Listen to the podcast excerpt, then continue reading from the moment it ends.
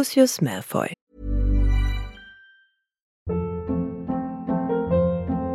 Hold up. What was that? Boring. No flavor. That was as bad as those leftovers you ate all week. Kiki Palmer here, and it's time to say hello to something fresh and guilt-free. Hello Fresh. Jazz up dinner with pecan-crusted chicken or garlic butter shrimp scampi. Now that's music to my mouth. Hello Fresh. Let's get this dinner party started. Discover all the delicious possibilities at hellofresh.com.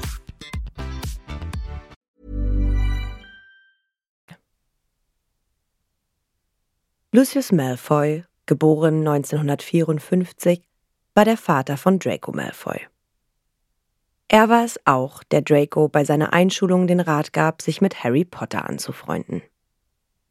Zu diesem Zeitpunkt dachte er nämlich, dass Harry der nächste große dunkle Zauberer werden würde, da dieser auch Lord Voldemort besiegt hatte. Lucius Malfoy war stolzes Mitglied einer alten, reinblütigen Zaubererfamilie und hatte als solcher natürlich auch eine reinblütige Hexe aus gutem Hause geheiratet. Narcissa Malfoy, welche als Black geboren wurde, passte von daher genau zu seiner Einstellung. Nach ihrer Hochzeit hatte sie ihm den gemeinsamen Sohn Draco geboren, den er ganz nach seiner Ideologie erzogen hatte. Weitere Kinder hatte er nicht. Über seinen eigenen Stammbaum ist nicht viel bekannt, außer dass er der Sohn von Abraxas Malfoy war und dass dieser in hohem Alter an Drachenpocken starb. Es ist aber zu vermuten, dass auch seine anderen Vorfahren allesamt reinblütiger Abstammung waren, da diese auch in der Liste der unantastbaren 28 aufgelistet sind. Schulzeit Es ist nicht viel über seine Schulzeit bekannt. Er besuchte die Hogwarts-Schule für Hexerei und Zauberei und wurde dem Haus Slytherin zugeteilt. Als schließlich James Potter, Lily Evans und Severus Snape eingeschult wurden, war er Vertrauensschüler und begrüßte Snape schulterklopfend, als dieser Slytherin zugeteilt wurde. Was zeigte, dass er in Hogwarts schon mindestens fünf Schuljahre verbracht hatte. 1992-93 In Harry Potters zweitem Schuljahr trat er zum ersten Mal auf, als er in der Nocturngasse mit seinem Sohn illegale Substanzen an Borgin und Burks verkaufen wollte. Als er später bei Flourish und Blotz auf die Familie Weasley traf, schob er deren Tochter Ginny ein altes Tagebuch unter. Durch dieses wurde schließlich die Kammer des Schreckens geöffnet. Nachdem das für einige Angriffe auf Schüler gesorgt hatte, führte Lucius die Suspendierung des Schulleiters Albus Dumbledore herbei. Da er dies jedoch mit Erpressung und Manipulation durchgesetzt hatte, verlor er daraufhin seine Position als Schulrat. Ebenfalls in diesem Jahr verlor er seinen Hauselfen Dobby. Harry gab Lucius sein Buch zurück, über das er eine seiner Socken gezogen hatte. Angewidert zog Lucius die Socke herunter und warf sie davon. Dobby fing die Socke auf, und somit hatte Lucius Dobby Kleidung geschenkt, und Dobby war frei. 1993-94.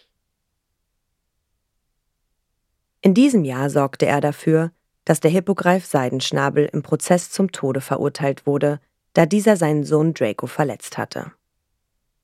Auch war der Henker Walden McNair vom Komitee zur Beseitigung gefährlicher magischer Geschöpfe mit ihm befreundet. 1994-95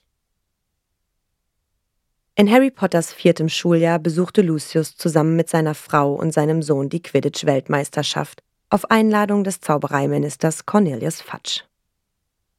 Nach dem Spiel randalierten einige TodesserInnen, unter denen wohl auch Lucius zu finden war. Als Lord Voldemort am 24. Juni 1995 wieder zurückkam, war er einer der Todesser, die auf Voldemorts Ruf zu ihm kamen. 1996-97. In diesem Jahr saß er in Azkaban, kam im Juli 1997 allerdings frei, nachdem die Dementoren sich auf Voldemorts Seite geschlagen hatten. 1997-98 Seit Juli 1997 beherbergte Lucius den dunklen Lord auf seinem Landsitz und wurde von ihm bei der Todesserinnenversammlung vor den anderen TodesserInnen gezwungen, ihm seinen Zauberstab auszuhändigen. Auch kam heraus, dass Lucius wohl nicht allzu treu hinter Lord Voldemort stand. In der finalen Schlacht von Hogwarts am 2. Mai 1998 schlug er die Einstellung der Kämpfe vor, angeblich, damit Harry nicht versehentlich getötet werden würde. Doch Voldemort merkte, dass er sich eigentlich nur Sorgen um Draco machte. Er wurde danach von Voldemort weggeschickt, um Severus Snape in die heulende Hütte zu bringen.